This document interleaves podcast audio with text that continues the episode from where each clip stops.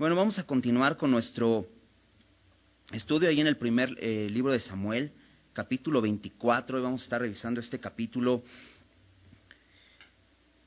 Si recuerdas, David está siendo perseguido por Saúl, Saúl el rey de Israel, que ha sido desechado por Dios por su desobediencia, porque no, no obedeció lo que Dios le mandó y fue desechado. Dios escogió a David y Samuel unge a David. Y, a partir de, este momento de que es ungido, empieza David a pelear. ¿Recuerdas? Primero pelea contra el filisteo, contra el gigante. Y esto hace que el pueblo le reconozca y, empieza a, en la vida de Saúl envidia con David, ¿no? Por, por cómo el pueblo las mujeres cantaban en las danzas, Saúl mató a sus miles, David a sus diez miles, y a partir de aquí empieza una persecución constante, ¿no? Primero David no sabe, no está seguro de que realmente Saúl le quiera matar, sino piensa que es este espíritu malo que, tenía, que, venía a él y le atormentaba. Sin embargo, poco a poco se ha ido dando cuenta David ha pasado de, un momento de confianza a un momento de desconfianza y de temor.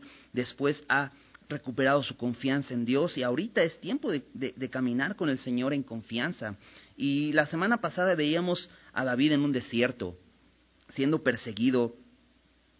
Eh, y, estando en Judá vemos aún a, a David sirviendo a Dios, porque va y libra a esta ciudad Keila que estaba siendo amenazada por el enemigo.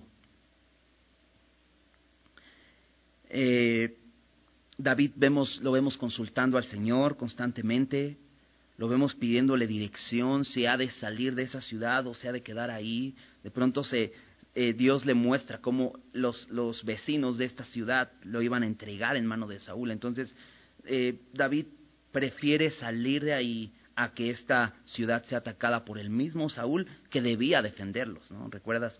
Y, bueno, termina el capítulo, eh, el capítulo 23, en una persecución eh, muy fuerte por parte de Saúl, ¿no? Veíamos esta escena, como por un lado de la montaña va subiendo eh, David con sus hombres, por el otro lado va Saúl y están encerrados prácticamente David y sus hombres y de pronto, ¿no? Un mensajero viene a Saúl diciéndole, los filisteos han entrado a la ciudad y entonces Saúl deja de perseguir a David y regresa al territorio para eh, eh, perseguir a los filisteos. Entonces, eh, vamos, a, vamos a hoy a revisar el capítulo 24, que es la continuación de, de esto, qué sucede después de que David, eh, Saúl desiste de perseguir a David. Y me gustaría empezar con una oración para pedirle al Señor que, Él nos enseñe y que Él nos hable esta noche.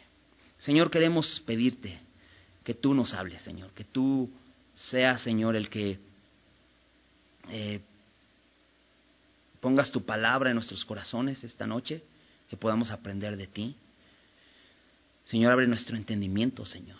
Abre nuestro corazón, Señor para poder recibir tu palabra, Señor. Lo necesitamos, Señor.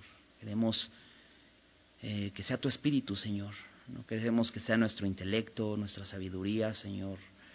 Nuestra capacidad de entender, Señor, porque no la tenemos, Señor. Solo tu espíritu puede hacer penetrar tus palabras en nuestros corazones, Señor.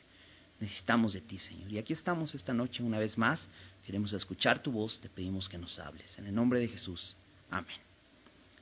Muy bien capítulo 24, versículo, déjame leer los, los versículos del 1 al 7 para, para conocer un poco más todo el contexto y vamos después explicando verso a verso.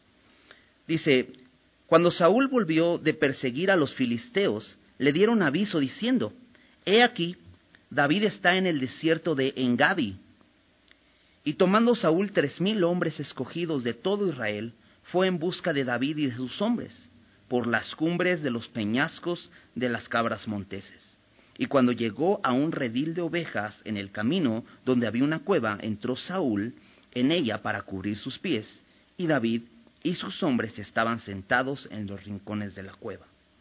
Entonces los hombres de David le dijeron, He aquí el día de que te dijo Jehová, he aquí que entregó a tu enemigo en tu mano, y harás con él como te pareciere.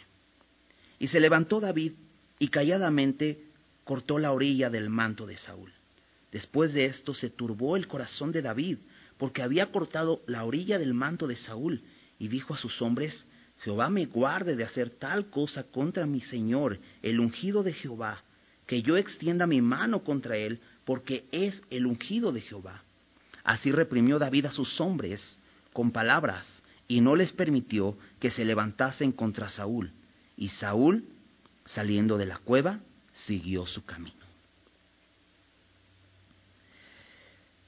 Después de que Saúl va a perseguir a los filisteos que habían entrado a la ciudad, le dan aviso que David estaba en el desierto de Engadi. Y David sigue en el desierto. Pero algo, algo que debemos aprender de este versículo es que el enemigo puede ser que se vaya por algún tiempo, pero va a regresar. Sin duda va a regresar y no debemos confiarnos. De pronto, Saúl regresa a su persecución contra David.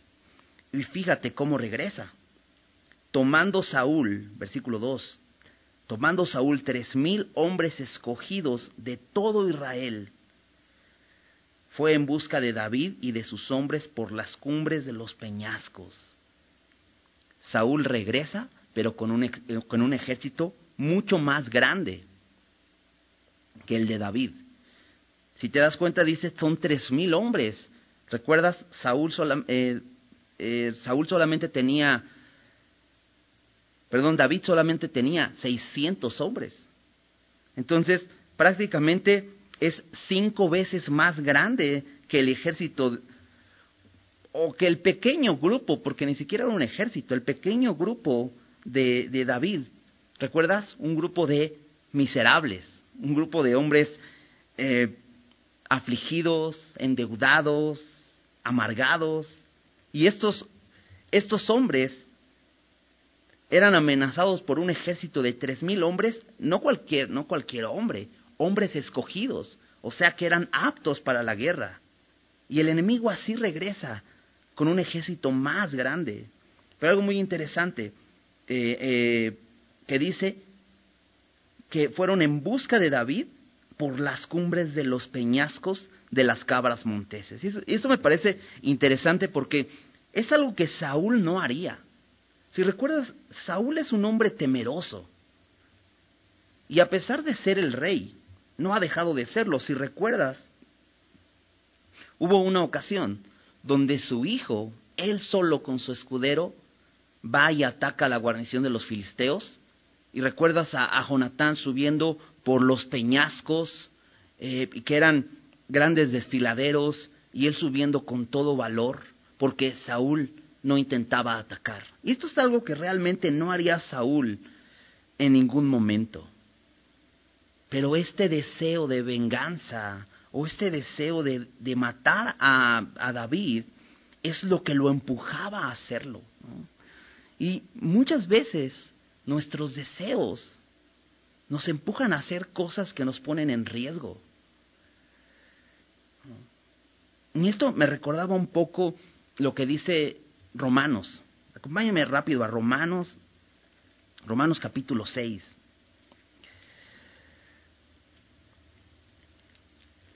En Romanos 6, eh, Pablo está hablando de que de lo que somos hoy en Cristo. Y cómo hoy ya estamos muertos al pecado y vivimos para Dios y hemos dejado de ser siervos del pecado y venimos a ser siervos de la justicia. Y, en el versículo 19, Pablo trata de, hacer entender a sus oyentes, a, los romanos que les está escribiendo esta carta, les trata de dar un ejemplo mucho más eh, claro y, y, de pronto hasta él mismo dice, hablo como humano, en el versículo 19, Romanos 6, 19, dice, hablo como humano por vuestra humana debilidad. Dice que así como para iniquidad presentasteis vuestros miembros para servir a la inmundicia y a la iniquidad, así ahora para santificación presentad vuestros miembros para servir a la justicia. Te decía, como un hombre temeroso como, como Saúl, que no estaría él entre los peñascos, es capaz de ir y estar en la cumbre de los peñascos persiguiendo a David. Es este deseo que le ha fortalecido de alguna manera lo que le empuja a eso. Pero me encanta cómo lo pone Pablo, porque dice, ¿cómo es como si Pablo te dijera, recuerda un poco cómo servías al pecado y cómo entregabas tus, tus miembros y te arriesgabas? ¿Qué tantas ganas le echabas para hacer lo malo? ¿Qué tanto te arriesgabas con tal de cumplir tus deseos? ¿Qué tanto tiempo dedicabas a eso? Dice Pablo, así como hacías esto, ahora que eres siervo de la justicia, ahora sí sirve a Dios. Por eso dice que así como para iniquidad presentasteis vuestros miembros para servir a la inmundicia, y a la iniquidad, así ahora, para santificación, presentad vuestros miembros para servir a la justicia. Ahora hay un propósito más grande que es santificación. Y, y, me llama la atención porque Dios puede hacer eso. Dios, Dios nos da un mejor deseo, nos da mejores promesas para poder hacer la voluntad de Dios. Pero bueno, regresemos a, regresemos a, Primera de Samuel y regresemos a la historia. Porque Saúl está persiguiendo a David. Y, y, lo está haciendo, está arriesgándose para alcanzarlo. Pero sucede algo en el versículo 3 que dice, y cuando llegó a un redil de ovejas en el camino, donde había una cueva, entró Saúl en ella para cubrir sus pies, y David y sus hombres estaban sentados en los rincones de la, de la cueva. Ahora, parece algo circunstancial, pero mientras Saúl persigue a, a David, Saúl tiene la necesidad de ir al baño. Eso es lo que quiere decir aquí eh, cuando dice que entró en ella para cubrir sus pies, tenía que hacer sus necesidades. Y es que estamos frente a una historia real. Realmente estos son hombres reales, que están viviendo situaciones reales. Y entonces Saúl tiene una necesidad y va y busca una cueva para ir a hacer sus necesidades. Pero casualmente David está ahí con sus hombres, escondidos en la cueva.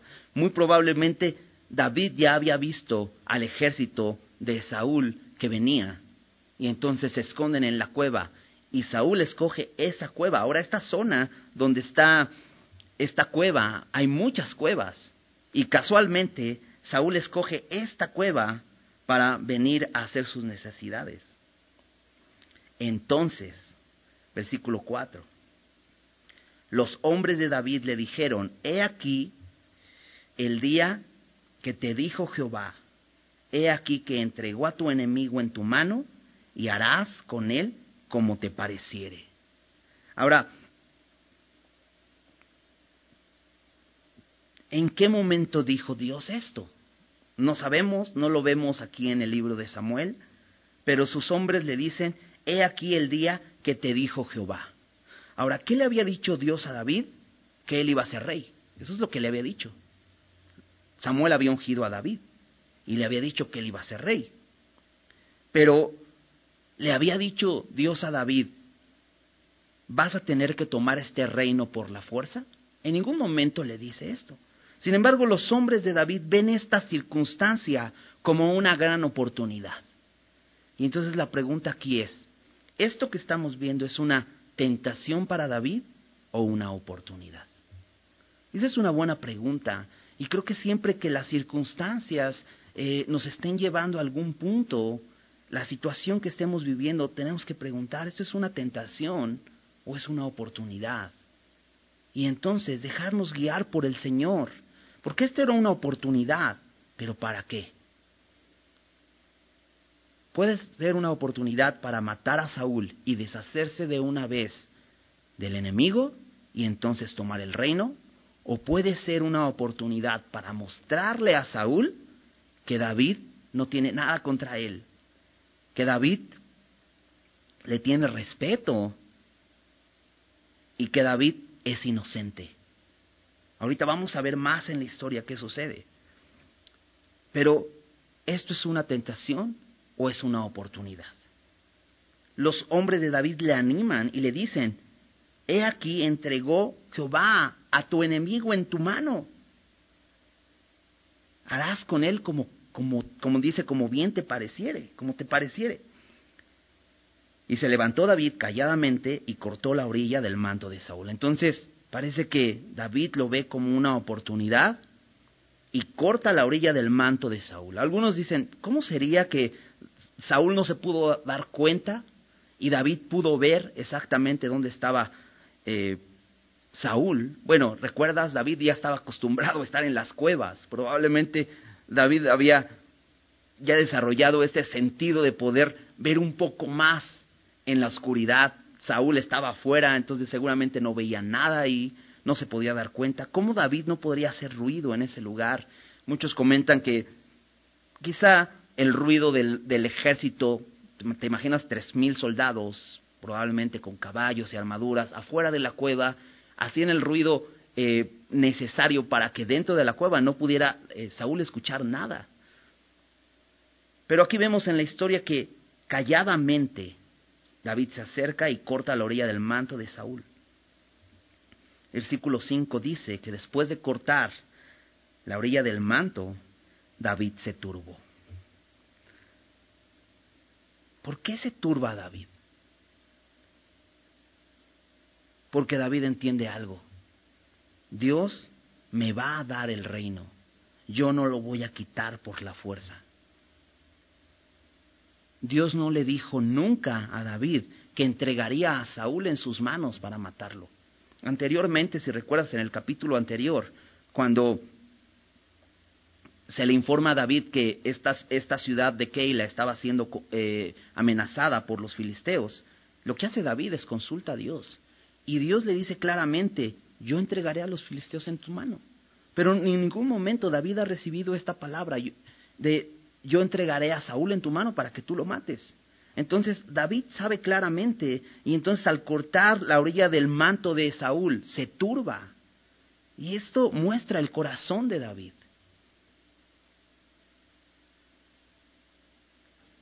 Eso estuvo mal y David siente en su corazón que eso está mal. Ahora la pregunta es, ¿te dueles por tu pecado? Cuando pecas contra Dios, cuando haces algo que no es correcto, por más pequeño que sea, porque David no está matando aquí a Saúl, solamente está cortando la orilla del manto, por más pequeño que sea.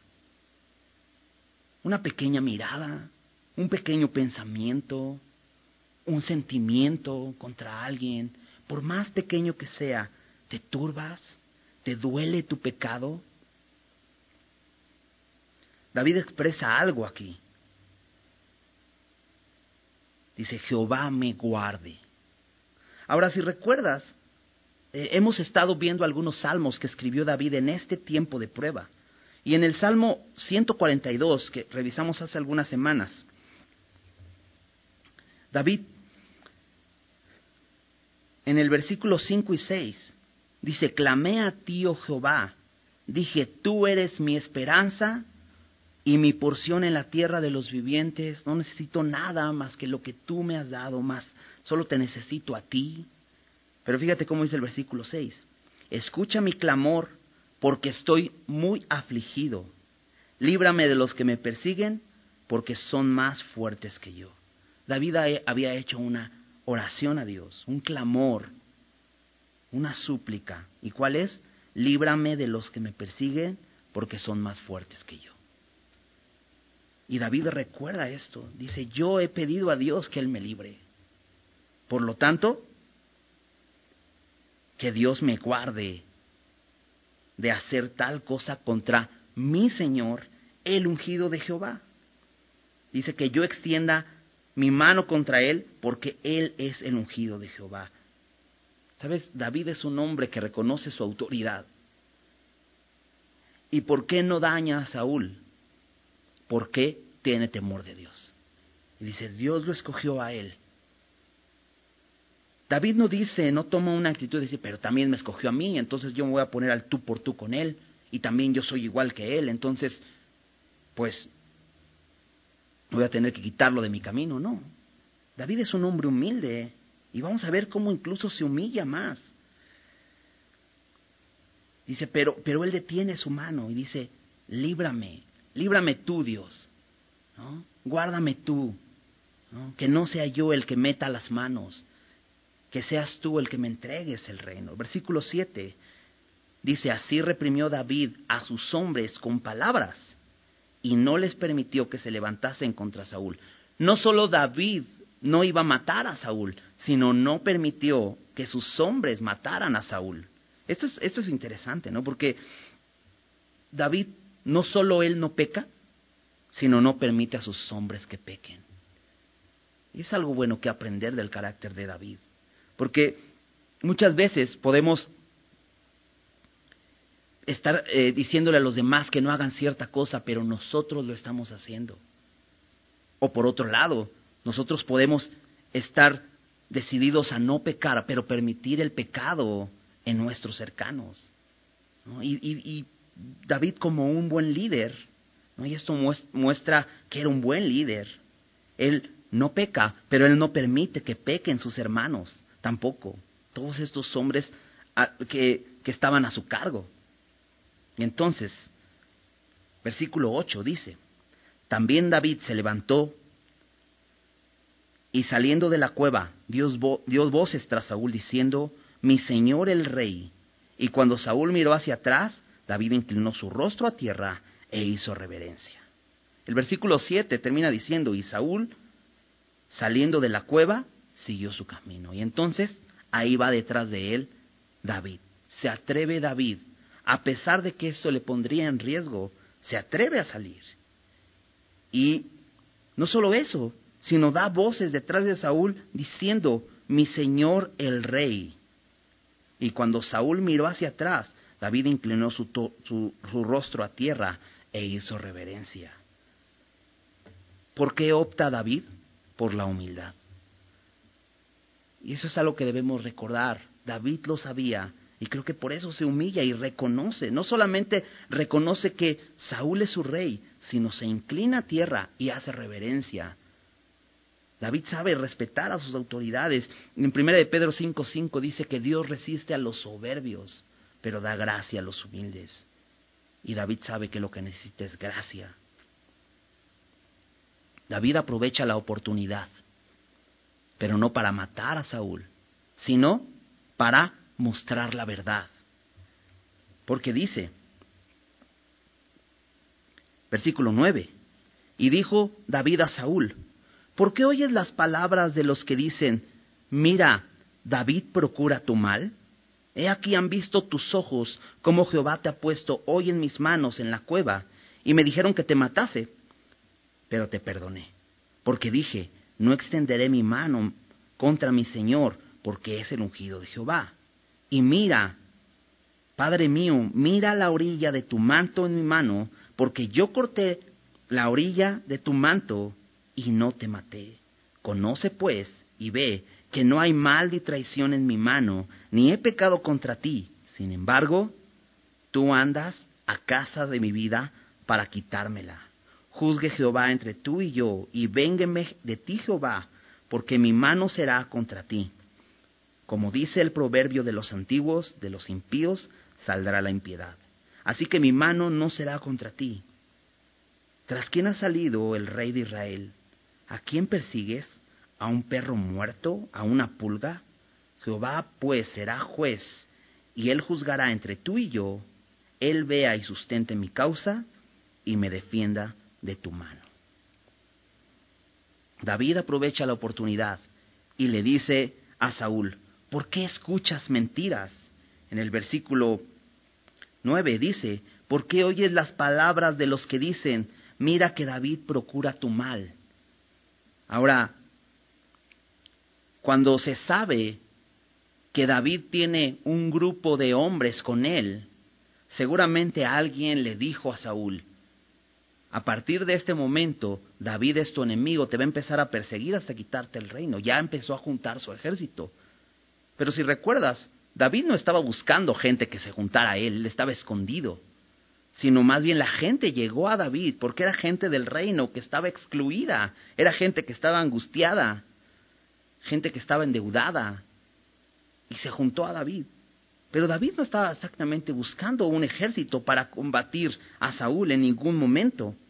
Esto es un engaño. Algunos piensan que cuando se hace este engaño, estas falsas acusaciones contra David, David escribe el Salmo 7. No dice exactamente el título, eso algunos piensan esto, pero vamos a leerlo, vamos a ver qué dice este Salmo. Dice, eh, dice el título del, del Salmo, Sigayón de David, que cantó a Jehová acerca de las palabras de Cus, hijo de Benjamín. Probablemente este es el hombre que levanta estas falsas acusaciones, este hombre llamado Cus, hijo de Benjamín. Y si recuerdas, gran parte de, de la gente que está con Saúl son benjamitas porque él, él mismo es de esta tribu. Y dice así el Salmo, Jehová Dios mío, en ti he confiado, sálvame de todos los que me persiguen y líbrame, no sea que desgarren mi alma cual león y me destrocen sin que haya quien me libre. Me encanta David porque empieza diciendo, sálvame, sálvame. Dice, en ti he confiado, sálvame tú. ¿Te acuerdas que, decía David?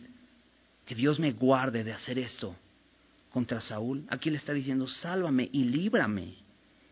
Sigue diciendo, versículo 3, Jehová Dios mío, si yo he hecho esto, si hay en mis manos iniquidad, si he, eh, si he dado mal pago al que estaba en paz conmigo, permíteme brincarme el paréntesis, persigue el enemigo mi alma y alcáncela, güelle en tierra mi vida y mi honra ponga en polvo.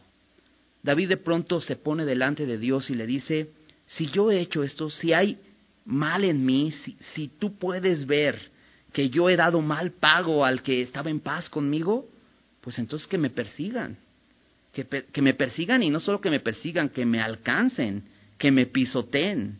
Dice que pongan mi honra en el polvo. Pues dice David, eso es lo que me merezco si yo he estado haciendo eso. Pero si, si te das cuenta en el paréntesis del capítulo, del versículo 4, dice, antes he libertado al que sin causa era mi enemigo. Y eso es lo que hizo David. Lo hizo con Saúl. Si recuerdas, había peleado muchas batallas ya por Saúl, él como un capitán de su ejército. Incluso la semana pasada veíamos cómo había librado a esta ciudad, que después le iba a dar la espalda. Pero dice, dice David, si yo he hecho eso, pues que me alcancen porque me lo merezco. Versículo 6 dice, levántate, oh Jehová, en tu ira, álzate en contra de la furia de mis angustiadores, y despierta en favor mío el juicio que mandaste. Y en este versículo, David empieza diciendo, levántate, luego le dice, álzate contra la furia, y luego dice, despierta en favor mío. Y lo primero que dice es, levántate en tu ira. Y David pide la ira de Dios. Y sabes, la ira de Dios es un tema que ampliamente habla la Biblia de ese tema. Si tú buscas eh, este tema en la Biblia lo vas a encontrar, porque la Biblia habla de que todos aquellos que hemos pecado merecemos el juicio justo de Dios. Hemos pecado y la paga del pecado es muerte. Es la ira de Dios está contra aquellos que han pecado. Pero también la Biblia habla de otro tema importante y ahí dice David, álzate contra la furia de mis angustiadores y dice, y despierta en favor mío. Y otro tema muy importante que habla la Biblia es acerca de la gracia de Dios, el favor de Dios.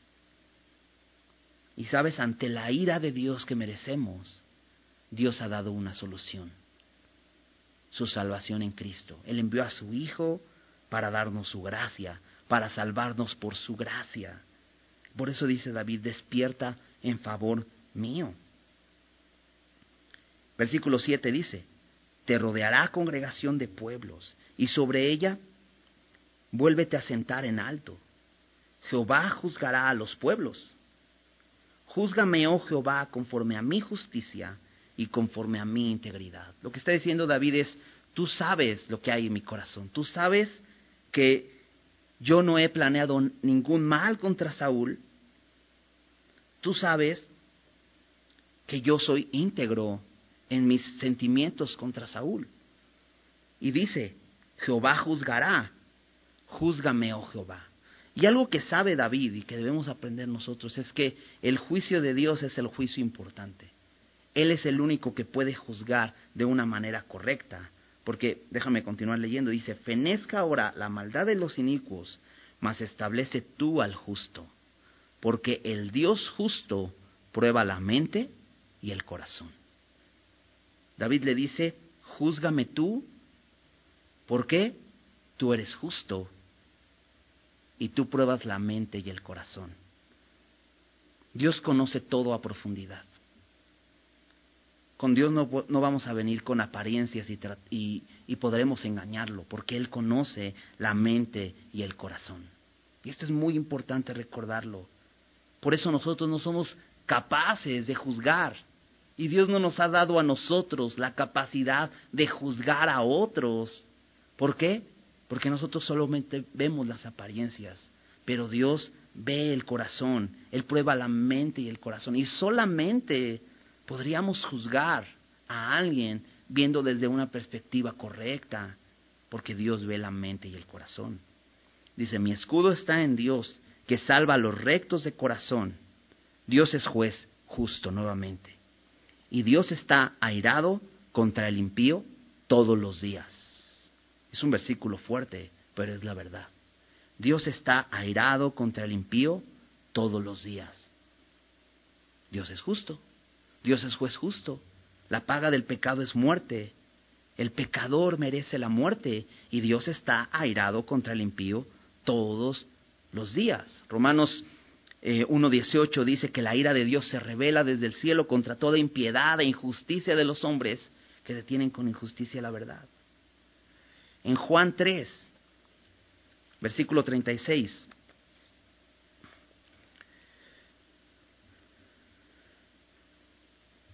Dice, el que cree en el Hijo, hablando de Jesús, tiene vida eterna. Porque Dios ya ha provisto, como te decía, en su gracia un medio de salvación. Su ira está sobre los impíos, sobre el pecador. Pero Él ya ha provisto a su Hijo. El que cree en el Hijo tiene vida eterna.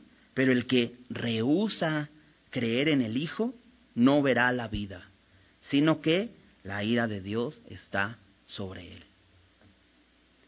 Porque a veces podemos decir, es que Dios es malo, mira, Dios está irado contra el impío todos los días, pero Dios ya proveyó. Y aquel que rehúsa creer en el Hijo, no verá la vida, la vida eterna que Él ha dado en Cristo, solamente a través de la fe. La ira de Dios está sobre Él. Si tú no has depositado tu confianza en Jesús, no has creído en Jesús como el único Salvador, tienes que hacerlo, porque si no, Dios está irado contigo. La única forma de que la ira de Dios no esté sobre nosotros es creer en Jesús, creer en el Hijo. Fíjate lo que sigue diciendo el Salmo, versículo 12.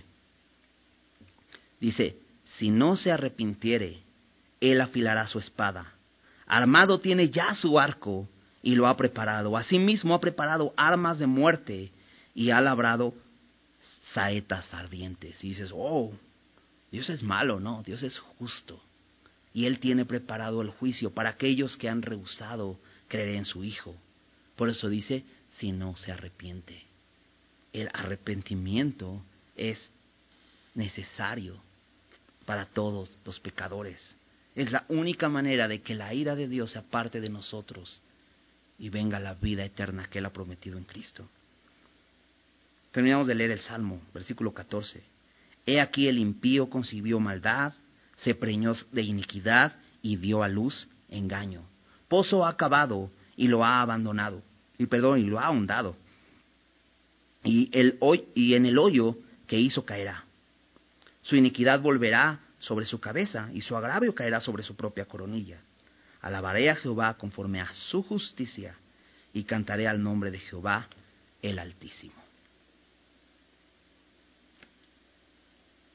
David sabía que todas estas acusaciones que había recibido Saúl eran falsas, tanto que era capaz de decirle a Dios, tú júzgame. Si he hecho mal, pues que me alcancen. Pero aquí está eh, David frente a Saúl diciendo, ¿por qué oyes estas palabras de mentiras? Y entonces le da la evidencia, la muestra de que David no tiene nada contra Saúl. Le dice en el versículo 10, regresando a, a 1 Samuel 24, He aquí han visto hoy tus ojos cómo Jehová te ha puesto hoy en mis manos, en la cueva. Y me dijeron que te matase, pero te perdoné, porque dije, no extenderé mi mano contra mi Señor, porque es el ungido de Jehová. Y lo que la oportunidad para, para David es mostrar la verdad. Y le dice, ¿tú eres testigo de esto? ¿Tus ojos lo han visto? ¿Cómo Dios te puso en mis manos? Pero, aunque me dijeron mis hombres, mátalo, yo te perdoné.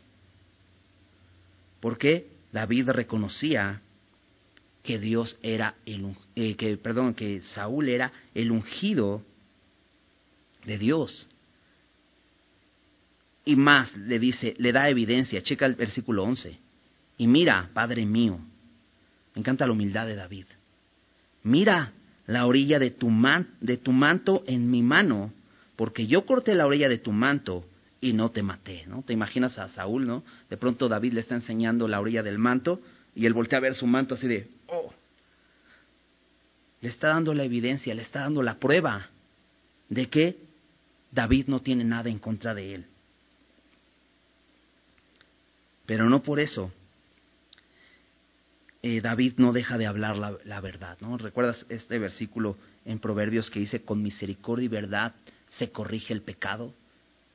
Y David ha tenido misericordia de Saúl, pero le habla la verdad porque le dice,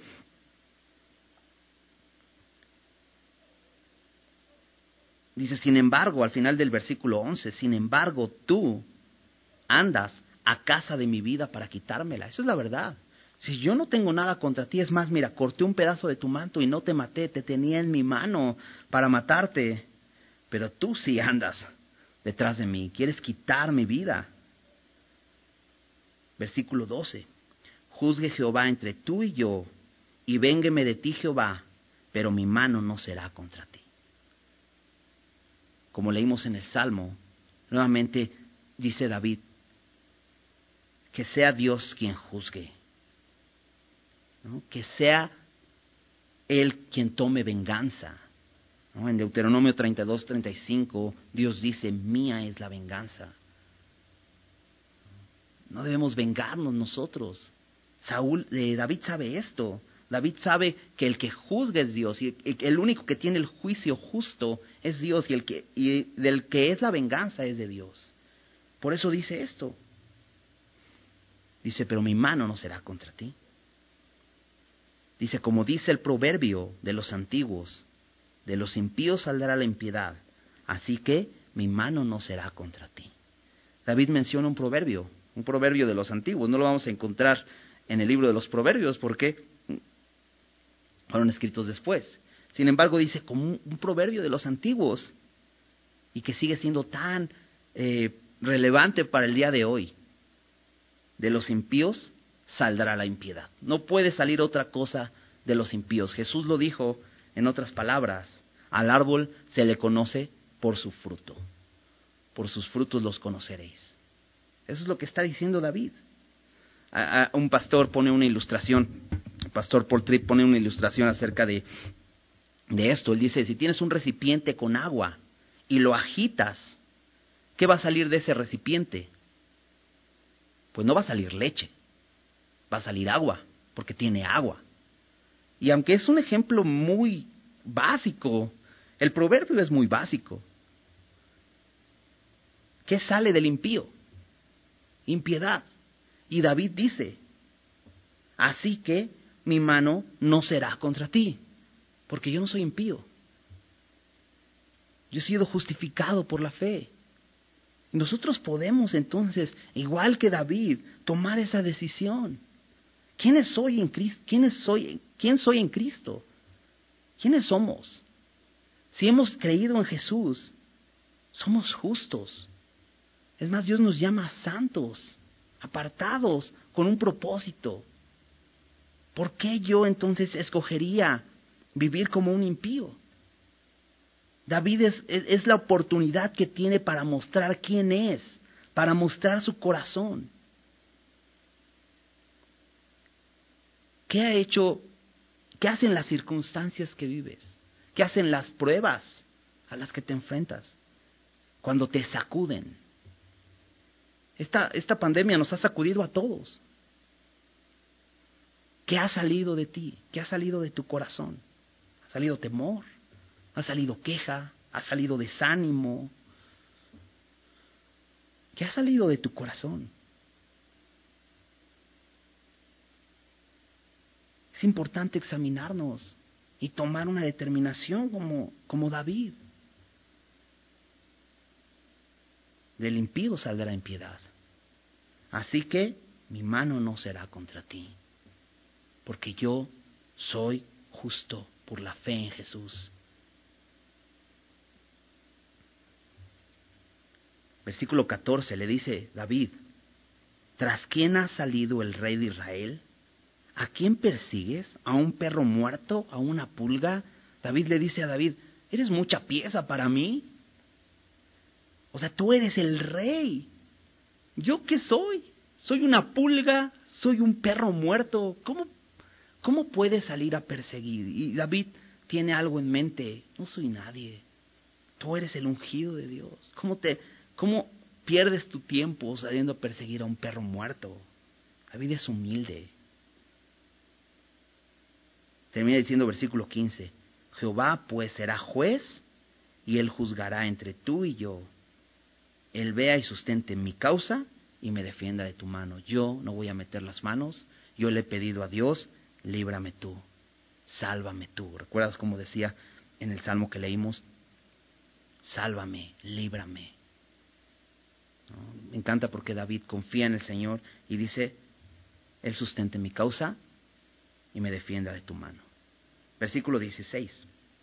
Y aconteció que cuando David acabó de decir estas palabras a Saúl, Saúl dijo, ¿no es, ¿no es esta la voz tuya, hijo mío David? Y alzó su voz y lloró. Y dijo David, más, eh, y dijo a David, más justo eres tú que yo que me has pagado con bien, habiéndote yo pagado con mal. Tú has mostrado hoy que has hecho conmigo bien, pues no me has dado muerte, habiéndome entregado Jehová en tu mano. Porque ¿quién hallará a su enemigo y lo dejará ir sano y salvo? Jehová te pague con bien por lo que en este día has hecho conmigo. Y ahora, como yo entiendo que tú has de reinar y que el reino de Israel ha de ser en tu mano firme y estable. Júrame pues ahora por Jehová que no destruirás mi descendencia después de mí, ni borrarás mi nombre de la casa de mi padre. Entonces David juró a Saúl, y se fue Saúl a su casa, y David y sus hombres subieron al lugar fuerte. Y dices, wow, esto que hizo David hizo que Saúl se arrepintiera. Y aparentemente podríamos pensar que es así, porque regresa Saúl a su casa y deja de eh, perseguir a David, no lo mata. David se está arriesgando al salir de la cueva. Pero veamos en el versículo 16 dice, cuando David acabó de decir estas palabras, Saúl reconoce a David. ¿Recuerdas? Dice que cuando en el versículo 8 dice que, David sale y le dice, Señor mío, se inclina su rostro a tierra, hace reverencia. Probablemente de lejos Saúl no lo reconoce, pero mientras está hablando, Saúl se empieza a dar cuenta, este es David. Y le dice, ¿no es esta voz tuya, hijo mío David? ¿Recuerdas en el versículo 11 dice, David le dice, Padre mío, y aquí le responde, Hijo mío. David no era padre, eh, no era hijo de Saúl. Sin embargo, es una forma de reconocerle, reconocer su autoridad.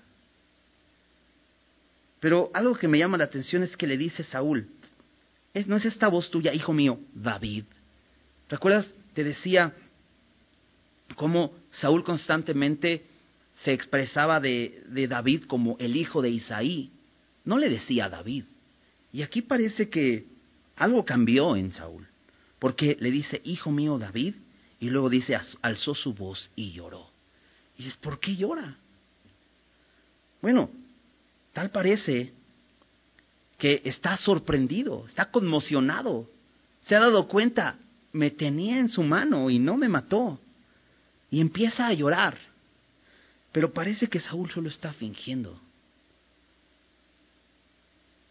Y dijo a David, más justo eres tú que yo, que me has pagado con bien, habiéndote yo pagado con mal. Algo más que hace Saúl es que reconoce su condición. Reconoce que David es mejor que él. ¿Recuerdas lo que le dijo Samuel en, el versículo, en el capítulo 15, cuando le, dices, le dice Samuel a Saúl, después de que no obedeció lo que Dios le había dicho, le dice, el reino será de un prójimo tuyo mejor que tú. Y aquí está reconociendo Saúl, David, tú eres mejor que yo. Además le dice en el versículo 18, tú has mostrado hoy que has hecho conmigo bien, pues no me has dado muerte habiéndote entregado Jehová, habiéndome entregado Jehová en tu mano. Entonces acepta esta muestra de lealtad de David, e, esta, esta muestra o esta prueba de que él pudo haberlo matado. Y le dice, tú has hecho bien. Y además, versículo 19 dice, porque ¿quién hallará a su enemigo y lo dejará ir sano y salvo? Y dice Saúl, yo no lo haría. Aunque en esta ocasión parece que sí lo hace. ¿Quién haya a su enemigo y lo deja ir sano y salvo? Dice, Jehová te pague con bien por lo que en este día has hecho conmigo. Parece que le está deseando buenas cosas, lo está bendiciendo. Y versículo 20, y este versículo es muy interesante, porque le dice, y ahora, como yo entiendo que has de reinar y que el reino de Israel ha de ser en tu mano, firme y estable. ¿Recuerdas? Eh, la semana pasada veíamos cuando Jonatán viene a, a David y le dice, mi padre sabe que tú vas a reinar. Y aquí vemos cómo abiertamente Saúl sabe, entiende que David es el rey y que ha de reinar. Pero le dice, tú has de reinar. No le dice, tú reinas, porque David no reinaba.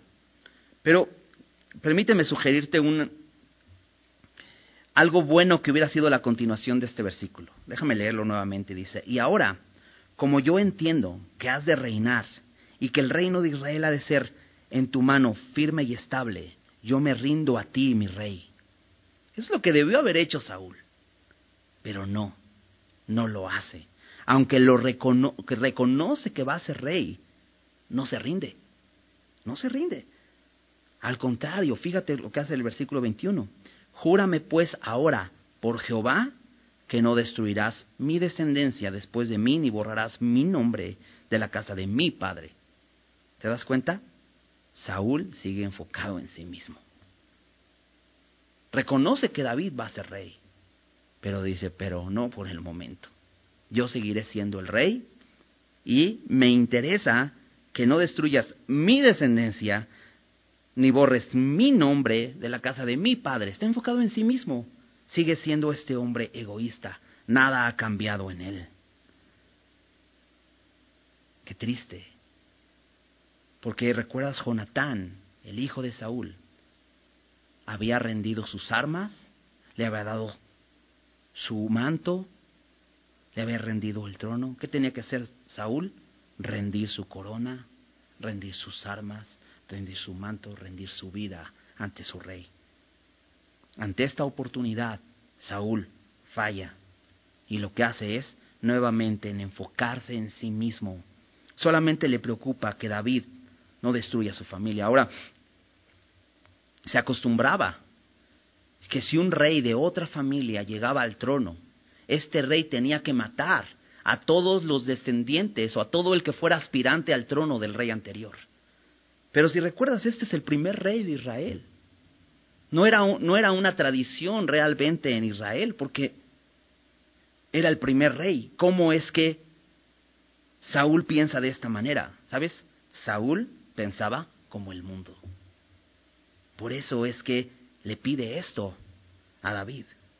David no tiene ningún problema y entonces el versículo 22, David juró a Saúl, como el juramento que había hecho con Jonatán, de no destruir a su descendencia. Lo mismo hace con, con, Saúl. No tiene problema David con esto, porque David no tenía ninguna intención ni de matar a David, ni de matar a sus descendientes. De hecho, David mismo era familia de Saúl, porque era su yerno y era amigo de su hijo. ¿Tú crees que David tenía la intención de matar en algún momento a Saúl? De ninguna manera. Pero Saúl tiene este temor. Y entonces dice, termina el, pasaje diciendo, Saúl se fue a su casa, a su palacio, y David y sus hombres subieron al lugar fuerte. David sigue en las cuevas. ¿Por qué? Porque era importante que si estas palabras de Saúl eran reales y si realmente había un arrepentimiento, iba a surgir con el tiempo. Pero capítulo 26 vamos a ver nuevamente cómo Saúl sale a perseguir a David. Todo esto que, que está diciendo es en vano. Realmente Saúl no ha cambiado. Matthew Henry eh, en, en, este versículo eh, comenta esto. Déjame leértelo. Dice, Saúl se fue a su casa convencido, pero no convertido. Avergonzado de su envidia por David, pero reteniendo en su pecho esa raíz de amargura. Irritado porque no lo había destruido. El rencor parece frecuentemente, frecuentemente muerto cuando solo está dormido y revivirá con fuerza doble. ¿Sabes qué necesitaba Saúl? Arrepentimiento. Saúl no podía, no podía cambiar realmente. Sus palabras podrían ser diferentes, podía incluso llorar, podía reconocer que, que David era más justo que él, podría recibir la muestra de la lealtad de, David, podría incluso desear bendición para David, reconocer que David se convertiría en rey, pero si él no se arrepentía, entonces no servía de nada todas estas palabras. Saúl sigue enfocado en sí mismo. ¿A qué podemos aprender de esta historia? Bueno, definitivamente vemos un gran ejemplo en David un hombre que ante la aflicción se muestra como un verdadero cristiano. Acompáñame a Romanos 12, vamos a terminar con esto, aquí en, Romanos 12. Y Romanos 12, como, como Pablo acostumbra, ¿no? después de hablar de lo que Dios ha hecho por nosotros como creyentes, eh, Pablo acostumbraba a hacer una sección como de una respuesta. Y en el versículo 1 de Romanos 12 dice, así que, después de haber hablado todo desde el, desde el capítulo 1 al 11, de todo lo que Dios ha hecho por nosotros en Cristo. Así que hermanos, os ruego por las misericordias de Dios que presentéis vuestros eh, cuerpos en sacrificio vivo, santo y agradable a Dios, que es vuestro culto racional. Y empieza a, a hacer una lista de cosas que como creyentes, como verdaderos cristianos, debemos hacer. En el versículo 9 dice así, el amor sea sin fingimiento. Aborreced lo malo, seguid lo bueno. Y aquí vemos a David. David tenía un amor sin fingimiento, tal es que lo mató a Saúl. Aborreció lo malo. Dijo, esto está mal. Incluso al cortar el borde del manto, el manto de un rey era importante. Mismo David se turba por eso. David aborrece lo malo y sigue lo bueno. Bríncate al, versículo 14. Eh, Dice, bendecid a los que os persiguen, bendecid y no maldigáis. Aquí vemos a David, ¿verdad? Bendecid a los que os persiguen. Eh, eh, esto lo enseñó el Señor Jesús. En Lucas 6, él mismo dijo, oren por aquellos que los persiguen. Eh, bríncate por, favor al versículo 17. Dice, no paguéis a nadie mal por mal. Procurad lo bueno delante de todos los hombres. Si es posible, en cuanto dependa de vosotros, estad en paz con todos los hombres. Si es posible, tú busca la paz. No venguéis, no os venguéis vosotros mismos, amados, sino dejad lugar a la ira de Dios. Y es lo que hizo David. Dice, que Él tome venganza. Si yo he hecho algo malo, que Él tome venganza. Y eso es lo que debemos hacer. Si tenemos conflicto con alguien, debemos dejar lugar, dice aquí, a la ira de Dios. Porque escrito está, mi es la venganza, yo pagaré, dice el Señor. Así que, concluye Pablo aquí, si tu enemigo tuviere hambre, dale de comer, y si tuviere sed, dale de beber. Y podríamos decir, y si lo tienes en tu mano para matarle, perdónalo, como lo hizo David. Dice, pues haciendo esto, ascuas de fuego amontonará sobre su cabeza. Otra traducción dice, harás que le arda la cara de vergüenza. Si tú le haces bien, vas a dejarlo conmocionado como quedó Saúl. Van a quedar sorprendidos. Incluso podrán decir, ¿cómo? ¿Quién hace esto? ¿Sabes? La aflicción es una oportunidad para mostrar un amor sincero, para bendecir a otros, para buscar la paz en otros. Versículo 18. Eh, es una oportunidad para no vengarnos, sino dejar lugar a la ira de Dios. Debemos aprovechar las oportunidades que Dios nos da. La aflicción definitivamente, más que ser una tentación, debe ser una oportunidad. Y David estaba aprovechando esta oportunidad para mostrar quién es Él y actúa como un creyente. La aflicción para nosotros es la oportunidad para mostrar quiénes somos y actuar como creyentes. Aquí está una lista de cómo podemos actuar. Le servimos a Dios cuando nosotros le damos a nuestro enemigo lo bueno y no lo malo. Es servirle a Dios, una buena forma de servir a Dios. ¿Sabes cuál es la mayor victoria de David? Y a lo mejor podemos decir, claro, ahí está, 1 Samuel 17 cuando venció al, al, gigante Goliat. ¿Sabes? La mayor victoria de David es esta. Déjame de terminar Romanos 12, 12. Dice, no seas vencido de lo malo, sino vence con el bien el mal. David venció al mal con el bien. Es un buen ejemplo para nosotros estás en aflicción, es una buena oportunidad para mostrar quién eres en Cristo. ¿Mm? Vamos a hacer una oración. Señor, gracias por tu palabra, porque nos amas y nos muestras, Señor, un camino. Un camino, Señor, que tú trazaste. El camino de la fe, y, solo nos pide, Señor, que confiemos en ti, así como David, Señor. Y que podamos tener la certeza de que tú eres el que nos vas a librar. Y que no sea, Señor, que nosotros mismos tomemos las, la solución en nuestras manos, Señor, sino que con humildad podamos servir a otros. Gracias, Señor, por las pruebas. Gracias porque nos orillan, Señor nos orillan definitivamente, Señor, a tomar una decisión. Y así que podamos, como David, tomar una decisión de recordar quiénes somos en Cristo y vivir de acuerdo a lo que somos en Cristo. Señor, tú nos has hecho justos, Señor, por tu muerte en la cruz. Y hoy podemos caminar en esa justicia porque somos libres del pecado. Y podemos hoy rendir nuestras vidas a ti y rechazar el mal que constantemente está ahí, Señor.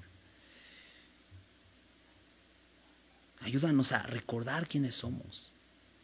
Y ante las pruebas, incluso ante las tentaciones que vengan a nuestra vida, como esta tentación tan grande de David, que sea esa tentación una oportunidad para darte la gloria a ti. Que ante la persecución, que ante la contradicción de la gente, tengamos una oportunidad para mostrar amor, para buscar la paz, para ser pacientes, para servirte a ti, Señor, haciendo el bien a otros. Señor, recuérdanos, Señor, que el mal no se puede vencer con el mal. La carne nunca se va a destruir con la carne, Señor. Ayúdanos a recordar que el mal se vence con el bien. Es lo que tú hiciste en la cruz, Señor. Ayúdanos a ver tu cruz. Ayúdanos a recordar, Señor, que nosotros como Saúl merecíamos la muerte y tú nos perdonaste. Para que nosotros voluntariamente vengamos y rindamos nuestras vidas a ti. Gracias te damos, Señor, por este tiempo en tu palabra. Gracias porque eres bueno, Señor. En el nombre de Jesús. Amén.